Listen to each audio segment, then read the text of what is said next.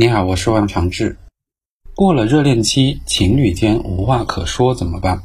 实际上，激情是会转淡的，平淡不是一件坏事。建议接受现实，让感情进入一个新的平稳的阶段，而不是把平淡当成问题。但沟通依旧重要，分享欲是感情的粘合剂。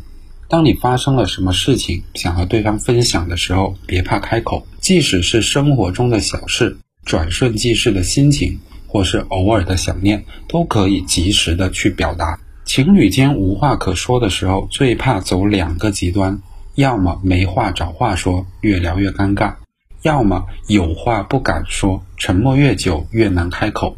渴望交流的时候，尽管聊天；不想聊了，就各自做自己的事情。即使待在同一空间，也不用挖空心思找话题。这样的感情才是真实且自然的。亲密关系没有标准答案，只要能让你们感到舒服的，就是最好的相处模式。